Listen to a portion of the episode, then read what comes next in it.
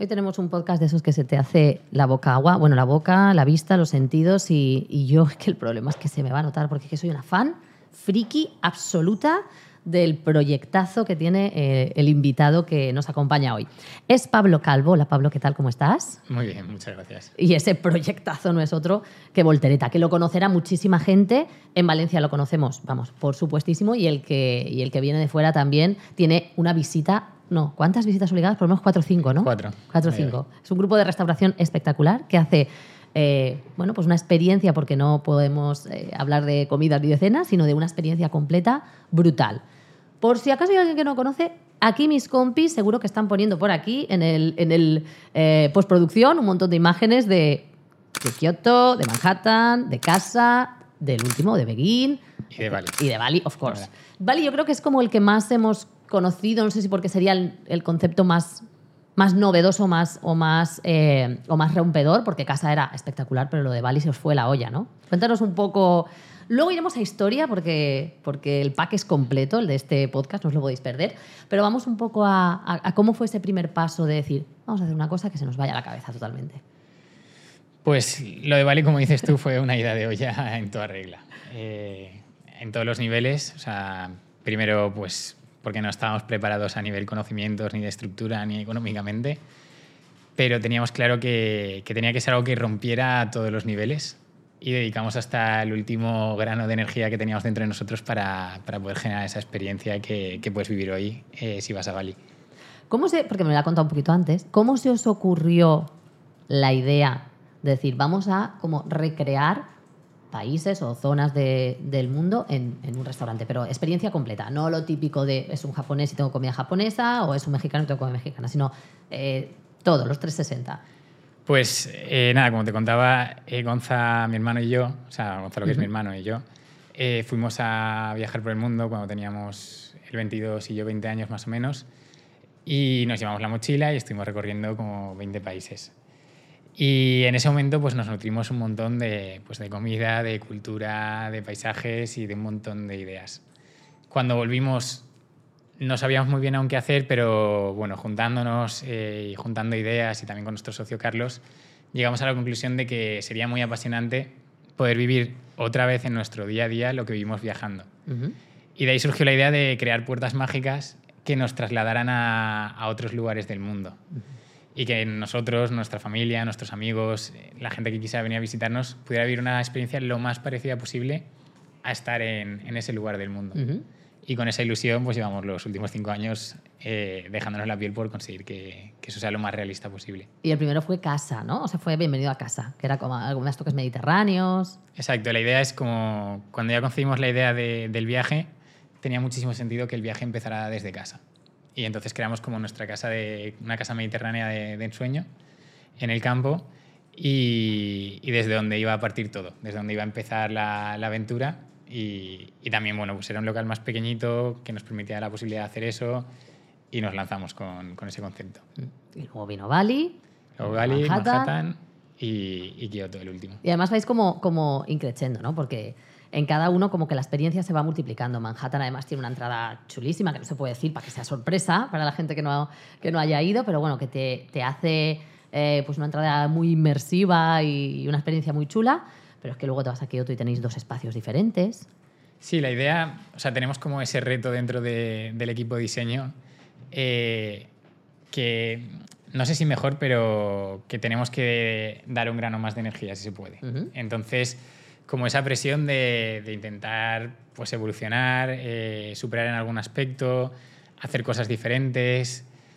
O sea, eso está dentro de, nuestro ADN, de la cultura de, Voltereta, de generar esa, ese crecimiento.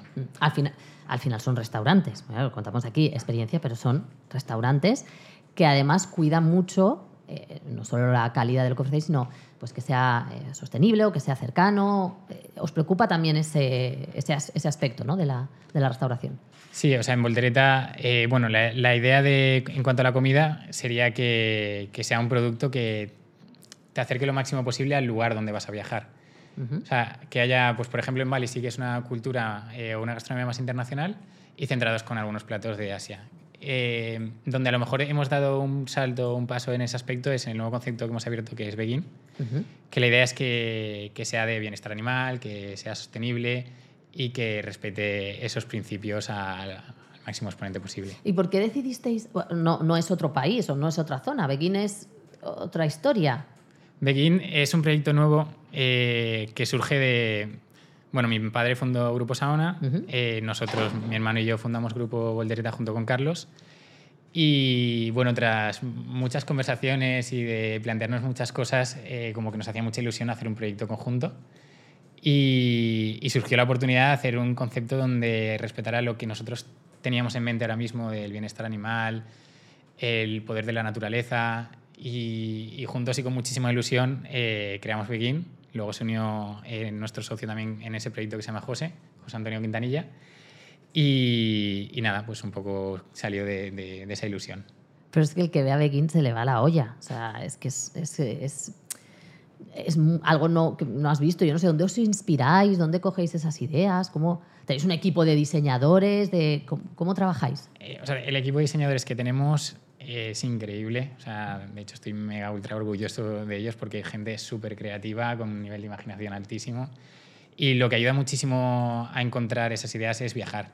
O sea, al final, por ejemplo, en México es una arquitectura que se está desarrollando muchísimo. Sí. Hay hoteles, restaurantes, casas, viviendas que están haciendo este tipo de arquitectura y bueno, pues vas cogiendo ideas de aquí, ideas de allá y lo juntas en un espacio donde, donde puedas respetar o puedas tener lo que, lo que quieres hacer, lo que tienes en mente. Vale, vamos al begin, vamos al principio, vamos a empezar por el principio. Vale. Venga, tú tenías escasos 18 años, ¿no? Más o menos, mm. y, y, tu padre eh, e, e, es empresario de siempre, siempre se ha dedicado a la restauración, ¿cómo...? No, mi padre, te, cuando él tendría 30 y pocos años, eh, fundó Casas del Mediterráneo, que es una inmobiliaria. Sí, conocida y bueno, la verdad que le fue muy bien hasta que empezó la crisis inmobiliaria y ahí, bueno, pues eh, llegó la crisis, eh, prácticamente se llevó todo por delante, se tuvo que, reinventar y bueno, se empezó a entrar en el mundo de la hostelería y en un momento dado decidió crear eh, Saona.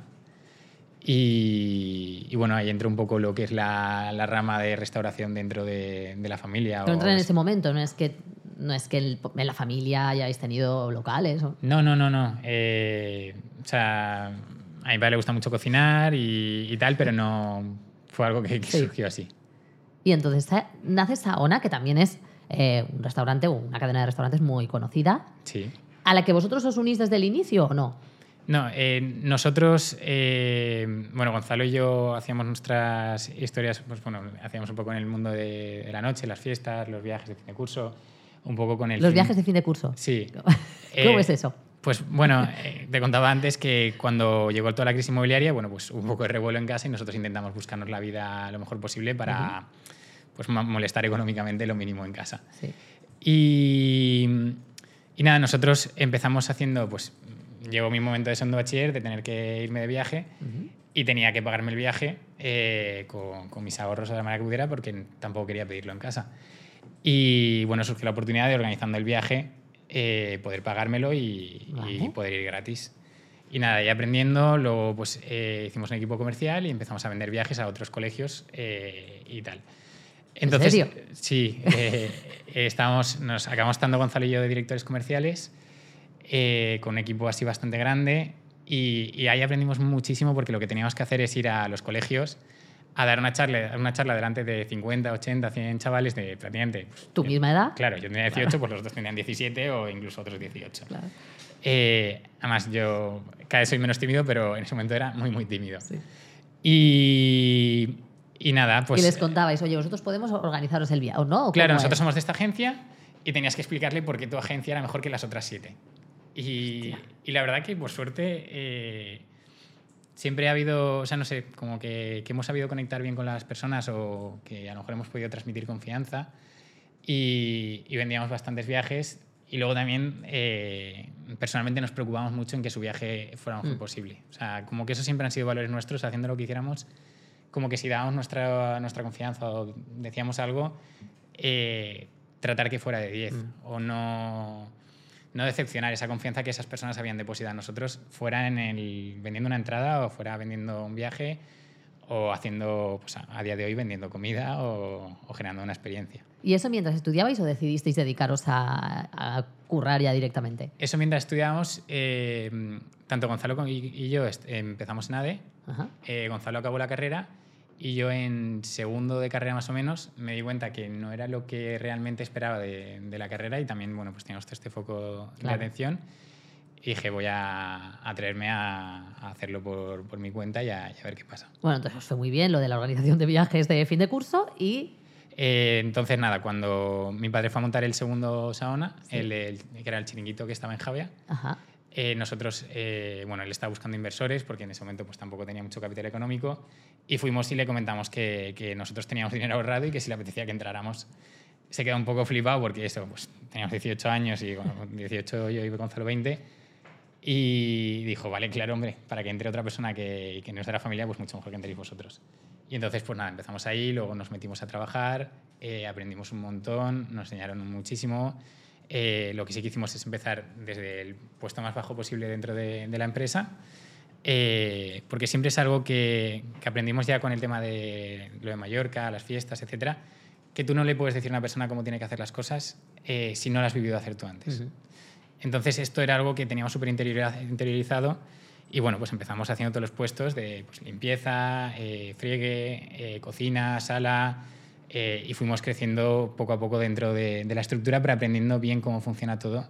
Y creo que esto ha sido algo muy determinante en nuestra manera de entender el negocio o la empresa, porque hemos podido tenerlo dentro de nosotros, esos- conocimientos que a lo mejor de otra manera no hubiéramos adquirido. Y, y de conocer también al equipo y sus necesidades o sus miedos, sus problemas, que ahora luego también me cuentas. Nosotros somos HR, somos recursos humanos y al final siempre nos gusta Claro, entender un totalmente. poco cómo, cómo gestionáis o, cómo, o qué particularidades tiene a lo mejor un equipo de restauración, que seguro que es pues, diferente a, a las de otros. Pero seguimos con la historia. Entonces os metéis ahí, metéis vuestros dinerillos que os habíais ganado, pero llega un momento que dices, nos vamos. Sí, llega un momento que, que bueno, que pues, todo llega hasta cierto punto y, y en un momento dado pues, nos surge la, la posibilidad de otro proyecto, mm, nos ponemos a hacerlo pero no sale por lo que sea y, y de- en ese momento decimos, vale, pues eh, dijimos, de hecho dijimos, vamos a coger una caravana y nos vamos por Estados Unidos a, a conocer ideas nuevas o conceptos y tal. Y me acuerdo cuando se lo dijimos a mi padre, como que un poco de coña nos dijo, oye, ¿por qué nos vais a dar la vuelta al mundo? Eh, Ah, pues sí. Y dijimos, oye, muy buena idea. Y al mes y medio o así eh, salíamos Gonzalo y yo con la mochila y con un presupuesto bastante, bastante bajo a, a conocer todos esos ¿Qué, países. qué presupuesto? ¿Qué presupuesto? Teníamos 30 euros al día eh, para ir organizándonos, pues tienes que eh, buscar el hotel, desayunar, comer, cenar, hacer excursiones, transporte. Pero yo siempre digo que vivir el dinero, o sea, el viaje con poco dinero es otro tipo de viaje. O sea, a nivel de que conectas muchísimo más con la gente local. Porque cuando a lo mejor vas con un presupuesto alto, eh, tú vas yendo a los sitios, vas a un buen hotel, te lleva un coche que tal, conoces el museo, pero no conectas con las personas porque a lo mejor eh, no vas al mercado y regateas, o a lo mejor nosotros me acuerdo que hablamos con 10 taxis diferentes para ver cuál nos daba el mejor eh, precio, o de incluso ir con la mochila hotel por hotel. eh, Oye, ¿tú cuánto me cobras por dormir hoy aquí? Eh, ¿Cuatro euros la noche? No, vale, pues voy a seguir. Vale, al de tres y medio. Entonces, quieras que no, vas hablando, les conoces, entiendes cómo regatean, eh, cómo son. eh, entonces, ahí ayuda mucho a, a conectar con las personas de, de las diferentes Y culturas. tendréis anécdotas mil. ¿So cuánto tiempo estuvisteis? Unos ocho meses más o menos. Y, y más o menos, ¿no? es vuelta al mundo, pero más o menos por dónde estuvisteis. Pues, eh, eh, bueno, hicimos un poco Europa, eh, casi todo de Asia, eh, que además yo, eh, bueno, tanto Gonzalo como yo somos enamorados de Asia, es como otro planeta maravilloso.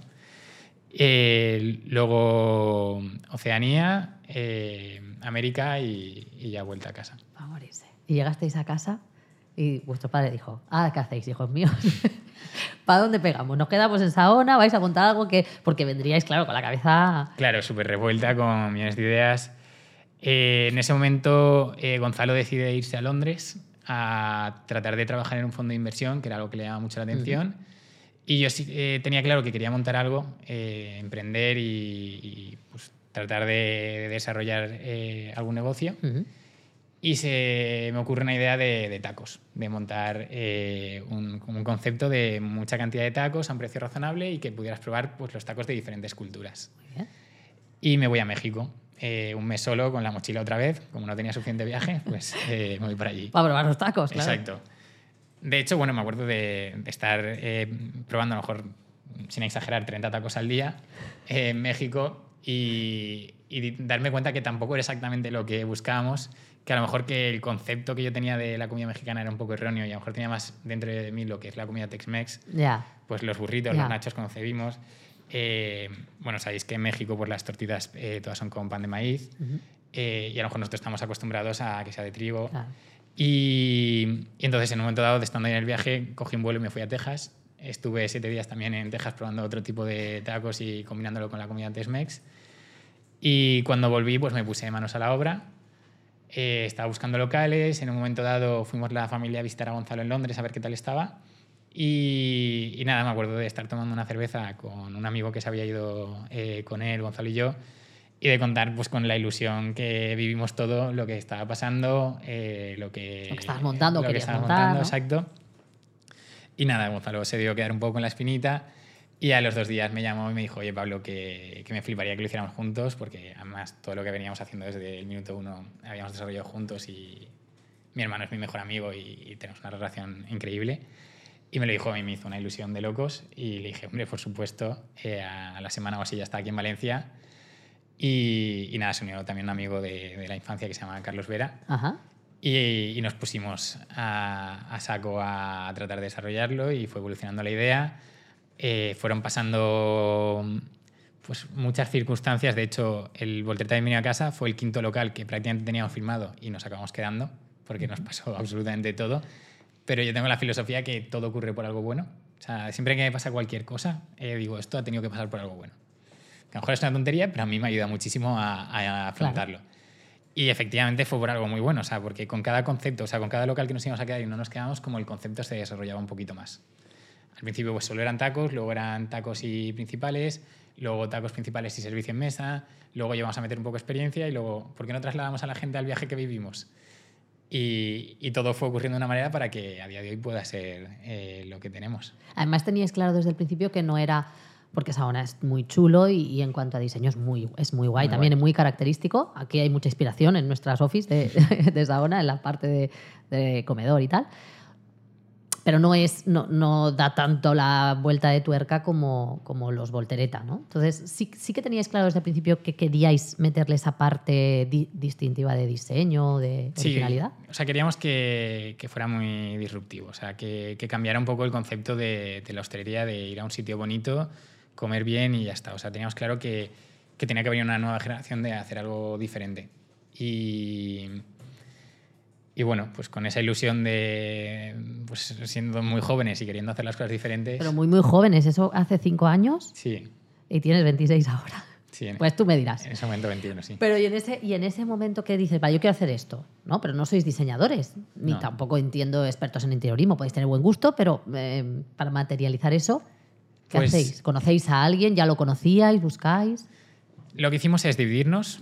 Eh, Gonzalo se puso en cocina y contactó con una cocinera muy crack de aquí de Valencia, Santa Bárbara.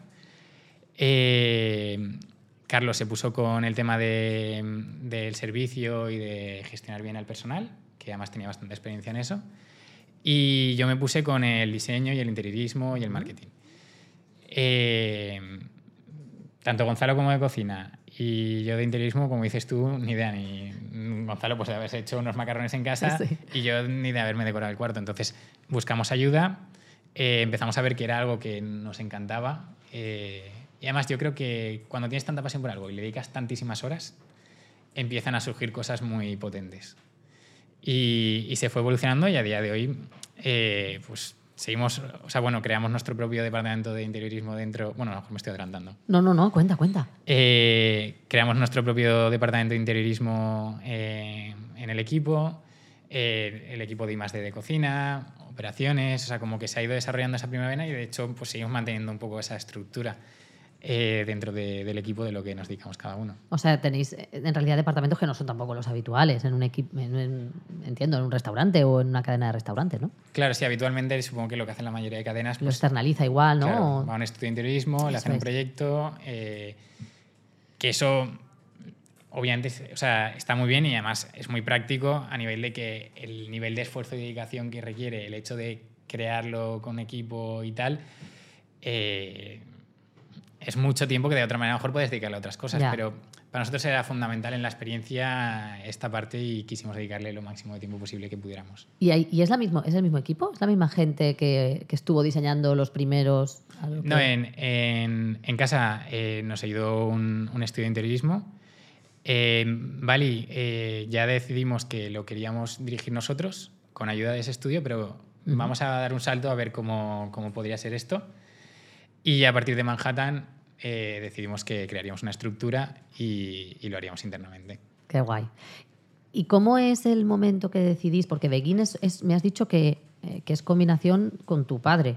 O sea, de repente eh, un día decís, oye, vamos a volver a hacer algo juntos. Sí, eh, de hecho, la idea de Begin nace hace más de dos años. Lo que pasa es que también ha tenido su proceso de, de creación. También nos quedamos en un local, estuvimos desarrollándolo y no pudo ser. Parece que, que todo, eh, pues eso, ocurre por algo. Y, no sé, nosotros con nuestro padre tenemos muy buena relación. Creo que, hay una admiración eh, mutua de todo lo, el trabajo que se ha podido desarrollar. Y, era muy ilusionante poder hacer algo ahora en una etapa diferente de, de nuestra vida, ya con nuestros proyectos, habiendo, viendo el negocio de una manera diferente. Y lo estamos viendo con muchísima ilusión, la verdad. Jolín, y tanto. ¿Y, y- y van a haber más? O sea, ¿va a haber Begin en, en más? Sí, sí, de hecho, Begin es un concepto que la idea es que, que pueda crecer con bastante rapidez. Tenemos ya varios locales eh, ahora mismo reformándose, así que antes de que acabe el año habrán sorpresas aquí. Sí, vais a abrir más locales. Sí. Qué bueno, antes de que acabe el año. Sí. Pero eso es mucho, ¿eh? Acabáis de abrir. Ya, ya, pero ya. O sea, al final, lo bueno es que sí que tenemos ese, ese know-how, sobre todo. Al final, en Grupo Saona, mm, me equivocaré, pero creo que son 40 locales a día de hoy. Eh, a lo mejor son más, a lo mejor son menos, pero por ahí. Por ahí. Eh, Que es una pasada ya claro, también, ¿eh? tienen un conocimiento muy alto de- sobre ese aprendizaje eh, por parte de mi padre y del equipo de Saona. Mm. Y nosotros desde Voltereta, pues a lo mejor ese aprendizaje de generar una experiencia de- del marketing, de, de esa alma, de muchas cosas de, a nivel equipo. Y como que esa fusión, eh, todos o sea, veíamos que tenía mucha, mucho nivel de potencia de juntar esos conocimientos eh, que además hacían mucha sinergia entre Sí. ellos.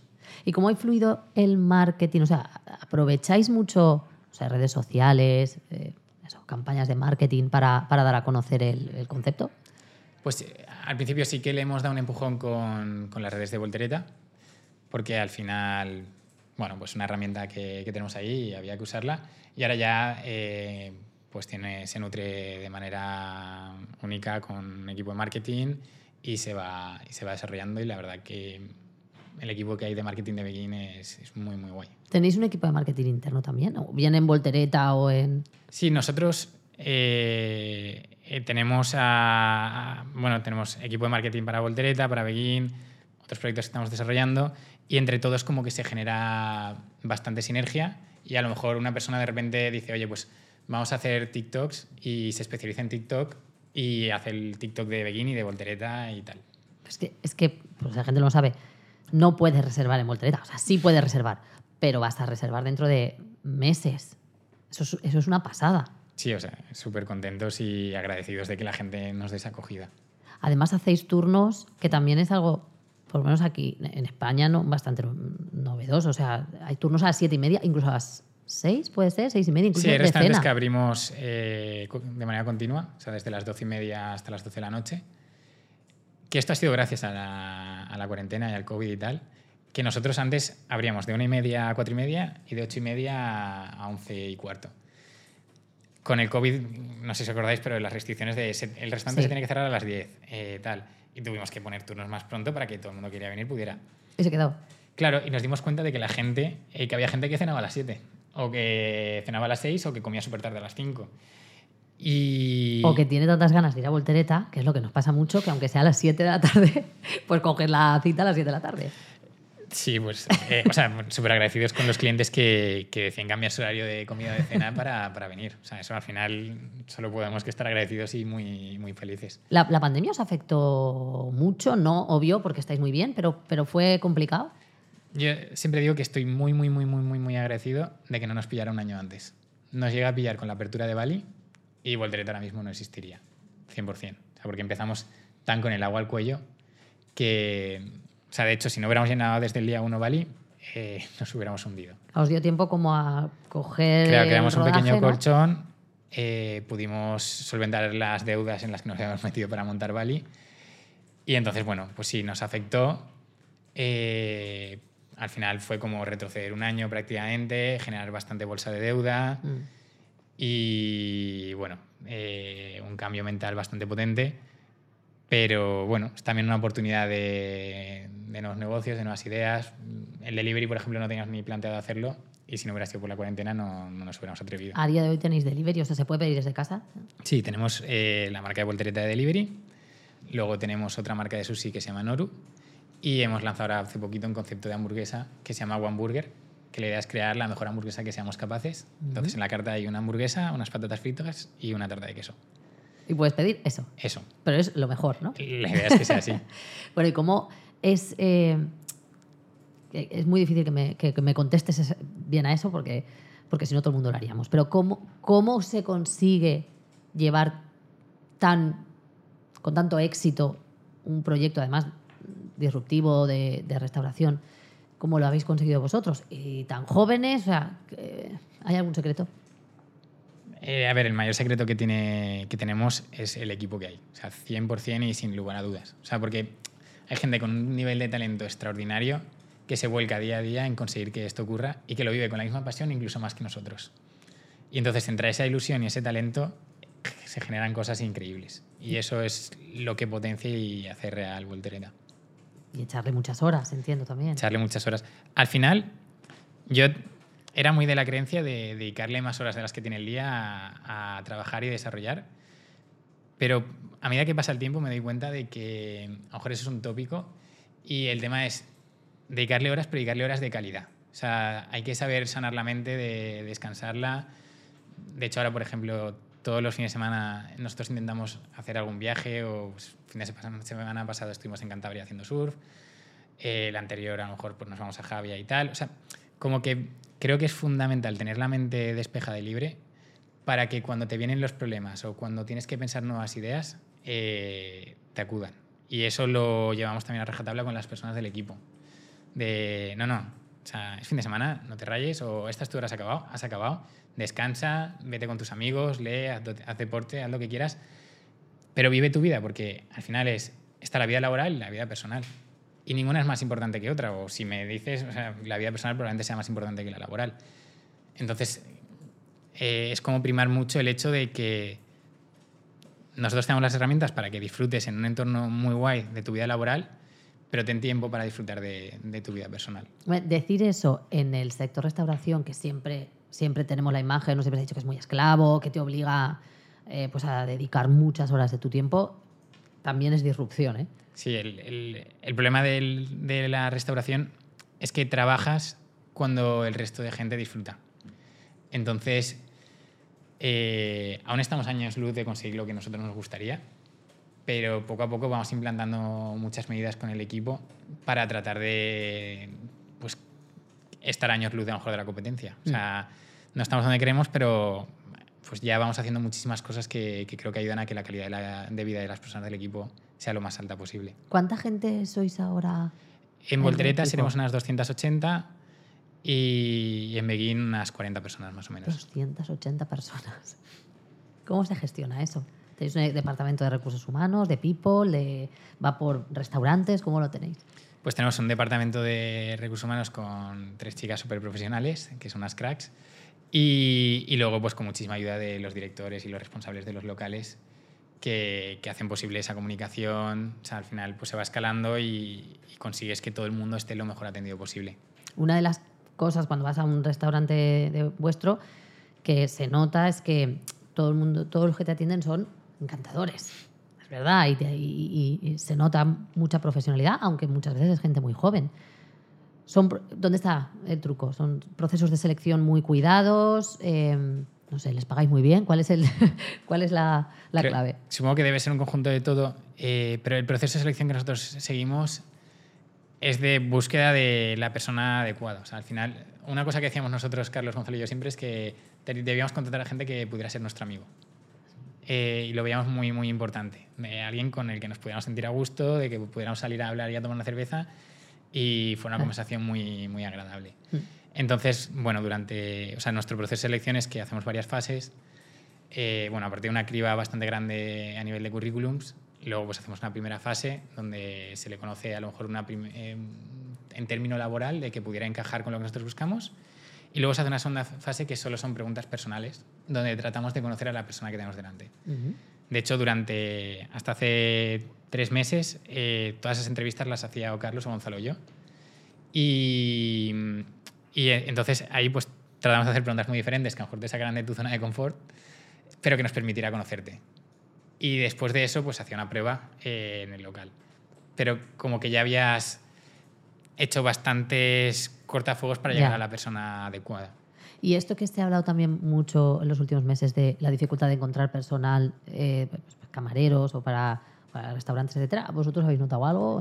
Sí, hubo ahí un momento hace unos meses que, que, fue un poco, justo al inicio de verano, un poco antes en los meses de mayo, tal, como que fue bastante complicado. De hecho, cerramos varios meses el delivery para tratar de que pues no sobrecargar de trabajo al equipo ni que ninguno de, de nuestros restaurantes o el propio delivery eh, restara calidad en lo que nosotros queríamos. Eh, porque bueno, pues nuestros pilares al final es que tanto el equipo como los clientes que vienen a conocernos eh, se vayan muy felices con el trato del día a día o con la experiencia que, que viven. Entonces, restar algo de facturación en el delivery para poder llevarla a, la satisfacción de los clientes y el equipo era primordial. Entonces, nos vimos en la situación de tener que cerrar por la falta de personal para tener que volver a ponernos al día y, y poder seguir adelante, pero sí nos afectó hablas de la satisfacción del equipo. Ah, ¿Nos puedes contar alguna, o sea, alguna medida concreta? Mira, pues nosotros hacemos esto, no les dejamos que hagan no sé qué cosa. O preferimos que, yo qué sé, no sé, que hagan team building juntos. ¿Qué, tipo de cosas pues hacéis? Hacemos bastantes cosas, eh, no sé, pues voy diciendo todas las que se me ocurren. A los seis meses eh, le damos gimnasio a todas las personas del equipo. A los dos años damos el seguro médico privado. Eh, luego en el cumpleaños pues le damos un cheque regalo de 50 euros para ir a cualquiera de los restaurantes a comer o cenar. Luego, una vez al mes intentamos hacer un team building. pues, por ejemplo, hace dos semanas nos fuimos todos a, al Perelló y hicimos una, fuimos a ver el amanecer en Padel Sur por la mañana. Estamos ahí todos a las 6 de la mañana. Y estuvimos ahí viendo el amanecer. Luego hicimos juegos de, equipo, de como rollo una gincana. También es súper guay para nosotros porque nos da la oportunidad de conocer a las personas del equipo en otro entorno muchísimo más, más cómodo, más sincero. Y, y bueno, pues todo lo que se va ocurriendo, luego pues hacemos reuniones eh, mensuales donde estamos con el equipo, hablamos para que también si quieren decirnos cualquier cosa eh, puedan y estamos nosotros presentes, intentamos ir los tres a todas las reuniones. Y luego creo que lo más importante eh, y en lo que trabajamos día a día es que la gente, tú te puedes sentar con una persona y esa persona, hay dos, o sea, hay dos maneras, se, puede preocupar por ti porque quiere que tú tengas una buena visión de él, porque es importante para él que piense, oye, mira qué buen tío y tal y luego hay gente que se preocupa de verdad de cómo estás. O sea, quién eres, qué problema tienes, en qué te puedo ayudar. Pues uno de nuestros valores principales es, yo me siento delante de una persona y de verdad me tiene que, o sea, me preocupa muchísimo qué es lo que le ocurre a esa persona y cómo le puedo ayudar yo. No qué es lo mejor para la empresa o qué es lo más beneficioso o económicamente. No, o sea, qué me gustaría a mí que hicieran conmigo si yo estuviera en la situación inversa. Y ese valor para nosotros es fundamental y tratamos de trasladarlo a todas las áreas de, la empresa. Aún nos falta muchísimo camino para tenerlo 100% construido, pero, pero es algo que es vital para nosotros. Pero es, es, es muy heavy que con la experiencia, aunque ah, lleváis eh, emprendiendo ¿no? o haciendo vuestros proyectos mucho tiempo, que también, o sea, os preocupáis de que los productos, tal, de que la calidad en, el en, la atención al cliente, de que vuestro, bueno, diseño ni te digo, de que vuestro equipo esté eh, pues, lo mejor posible. Em, ¿Tenéis una mente privilegiada para construir, construir empresas? Mm, no, no, o sea, para nada. Eh, es lo que te digo, o sea, mira, te pongo el ejemplo claro. Cuando estábamos haciendo Bali, estábamos haciendo un local y la vida no nos daba para más. No nos daba para más, pero me refiero a que no tenía ningún solo fin de semana, eh, no podía tener ningún tipo de vida social, o sea, mi vida era eso, y para hacer un local. a día de hoy, ahora mismo, entre Voltereta, Beguín y tal, estamos en cinco obras involucrados y tenemos vida. Eh, ¿Por qué? Equipo, Porque ¿no? Supongo. tienes un equipo en el que confías, en el que delegas y que te puedes especializar en que cada persona se vaya a su área. Entonces, cuando entiendes cuáles son las necesidades y dónde están los problemas y sabes poner a las personas adecuadas, creo que solventas muchos de estos problemas y hace que te puedas focalizar en lo realmente importante, que es esta experiencia de toda la gente del equipo y de todos los clientes que vienen. Mm. ¿Ha- ¿Hay algo, a ver, sí, si piensas un poco hacia atrás, que dijeras, esto lo tenía que haber hecho de esta otra manera? Esto, aquí, mira, se hubiera hecho así mejor. Me claro, viendo el resultado es No, complicado. no, no, no, pero es que es un poco la filosofía que te digo. O sea, si algo ha salido mal, eh, creo que nos ha ayudado a crecer y por lo tanto me alegro mucho de que haya ocurrido de esa manera. O sea, entonces lo veo todo como, como algo positivo, aunque, o sea, a lo mejor de manera práctica no deberíamos haber montado Bali con los recursos o los medios que teníamos. Pero, pero aprendimos Ha muchísimo. bien. Ha funcionado bien y aprendemos muchísimo. Y como eso, pues muchísimos errores. O, seguro que al, al principio cometimos muchos errores a nivel de, de entender qué equipo necesitábamos. O sea, no teníamos este proceso de selección, nos equivocábamos muchísimo con el personal, nos frustrábamos muchísimo, eh, nos saturábamos muchísimo de trabajo innecesario. Pero es que si no hubiéramos vivido eso, no podríamos llegar a las conclusiones que... Y a día de hoy estaremos cometiendo muchísimos errores que probablemente dentro de tres años digamos, joder, ¿cómo hacía eso? Pero es que si no hubiera hecho eso no, no tendría el aprendizaje que, que vamos a tener. Ya, eso también es verdad. Eh, además, mucho- muchas veces, eh, yo cuando he ido, que me falta Beguín, pero he ido a todos los demás, es verdad que pues, desde un punto de vista, pues, al final nosotros también gestionamos proyectos y tal, no puedes evitar pensar, pero ¿cómo han hecho esta inversión de, tan brutal? Porque se nota que hay mucha inversión. Y sobre todo, o sea, cómo son capaces de, sin, sin ser precios excesivamente caros, porque no lo son, los, los menús y la carta de, de vuestros restaurantes, eh, es, rentable. O sea, ¿cuál es, cuál es, ¿Qué es el volumen? Puede ser eh, que tenéis muchísima gente, muchi- o sea, muchísimos clientes. Sí, sin el volumen eh, nuestros conceptos no, no sobrevivirían. O sea, probablemente con la mitad de, de volumen lo pasaríamos bastante, bastante mal. Porque al final el hecho es ir a un nivel de calidad-precio altísimo. eh, encima en unos locales que pues de obra eh, son bastante caros para tratar de que el cliente perciba lo mejor al mínimo precio posible. Con la idea de, que además es una idea que tenemos clara desde el día uno que abrimos, que tú te vayas del restaurante pagando la cuenta pensando que deberías haber pagado mucho más. Eh, si te vas con esa sensación, hemos tenido un éxito contigo. Mm. A lo mejor otra persona pensaría, coño, pues cobra más. O sea. Sí, si, sí. si la media está en Si la 20 gente lo euros pagaría, pag- y la gente estaría a gusto Ya. pagando 30, mira, o sea, no es que tengas un margen, o sea, si tienes esos 10 euros más limpios de beneficio, Ya. tendríamos 6 o 7 veces más de beneficio que el que tenemos actualmente. Ah. Pero nuestra sensación es que el cliente está por delante y, y, bueno, pues si nuestro negocio puede funcionar y crecer con unos márgenes eh, adecuados y el cliente se puede ir con la mejor de las eh, sensaciones, pues bueno, esto es una carrera a largo plazo. No, no tenemos la necesidad de que vengas y sangrarte y, y recibes dinero de, Ya. del momento.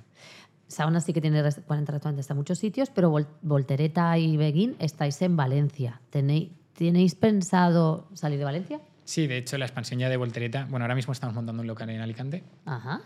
que si fuera genial abriríamos a final de año y si no, bueno, pues a principios del año que viene. ¿Y, qué- y- y qué es el, el- Lo, lo- lo que es la- el bienvenido a, eso para que te hagas una idea, no lo saben ni mis padres. O sea, Vale. Eh, Vale. eh, es Ya como está, el ¿no? máximo. De hecho, los, los constructores, los proveedores que tienen bueno. que intervenir, les hacemos firmar una hoja de confidencialidad no, claro. Eh, diciendo que pues, fue una penalización bastante, bastante alta si se filtra algún documento, se filtra cualquier cosa sobre en qué está basado el nuevo local. Guau, qué guay. Sí, es como uno de los... Es que es uno de los, de los hypes también que, Sí. que hace que, la, que todos estemos esperando a que nos digan dónde para apretar el botón y, y reservar. Sí, sí, sí, sí. Es... Además, creo que, aunque sea por las 50 primeras personas que van, o las 100 o las 200, que llegan al sitio y que no tienen ni idea, Esa experiencia. esa experiencia es increíble. O sea, de hecho, nos llena mucho de que a lo mejor abrimos el restaurante y viene gente que, pues a lo mejor los clientes más fans o lo que sea, y vienen sin saber qué es, y de que entrar y ponerse a llorar al entrar en la puerta es, o sea, de hecho lo cuento y se me ponen los pelos de punta de, de joder, o sea, dices, lo hemos conseguido. O sea, si una persona se emociona tanto como para ponerse a llorar de vivir la experiencia, Es muy guay. Que hay mejor que eso, o sea... ¿no? Es, es, es, el- es- es conseguir, pues lo que hablábamos, no sé, como...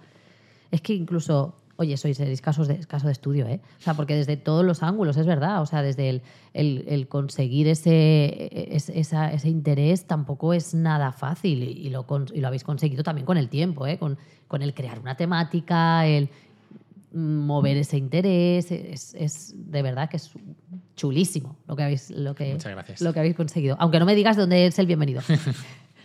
Y luego aquí, eh, o sea, te pregunto, me has dicho Alicante, pero fuera, o sea, ¿vosotros os veis internacionalizando?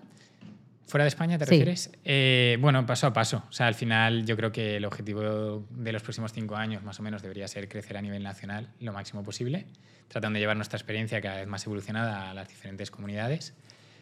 Y ojalá dentro de cinco años sigamos diciendo, Buah, me muero de ganas y de energía por coger y ahora pues ir a Francia. Bueno, de hecho decimos, eh, eh, Gonzalo muchas veces, que habremos conseguido nuestro máximo objetivo con Voltereta si algún día montamos uno en Japón.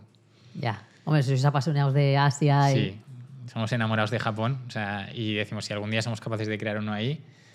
Pero seguro que sí. Ojalá, ojalá. Dentro de tres días estás aquí contándome que, que os vais a Japón. Y currar con tu hermano, me has dicho que os lleváis muy bien, Sí. que sois mejores amigos, pero de- es verdad, o sea, es, es un poquito complicado, ¿no? Las bueno, y tu padre, que ya... ni- no sé si tu madre también está metida. No, no, no, no. Vale. Bueno, mi madre donde pueda aporta y es una, mi madre es una artista que, que nos ha inspirado muchísimo para hacer lo que hacemos a día de hoy. Ujú. De hecho, yo creo que es la que más lo disfruta. De hecho, entra en los locales, son mis hijos y esto nace de mi creatividad. Claro. Y, y súper Me ilusionada. da orgullo. Y es que es totalmente así. O sea, al final, mi madre desde muy pequeños nos ha hecho pintar, hacer performance en la calle, Sí. ponernos pelucas, hacer el indio por ahí. Y, y de ahí creo que nació mucha de nuestra creatividad. Y con respecto a lo que decías de Gonzalo, es que hace un viaje un ocho meses con una persona, Ya. estando todos lo los días, Ya. y si sobrevives a eso, creo que vas a poder hacer cualquier cosa. Ya. Entonces, tenemos un nivel de conexión tal que, o sea, aunque nos cabreáramos, que pasa muy raro, muy rara vez, eh, nos queremos tanto que a los 10 minutos se está llamando el uno al otro de, Buah, tío, pues tienes tu razón o no, tal, y... Ya. O sea, no, de hecho nos, nos enfadamos muy, muy, muy poco y nos organizamos muy bien. Y, y creo que a los dos nos hace tan felices compartir el proyecto el uno con el otro que, que vale y pesa por encima de todo lo demás. Igual el dividir también, ¿no? Porque cada uno os dedicáis a un área concreta también ayuda a que no haya igual tanto... Claro.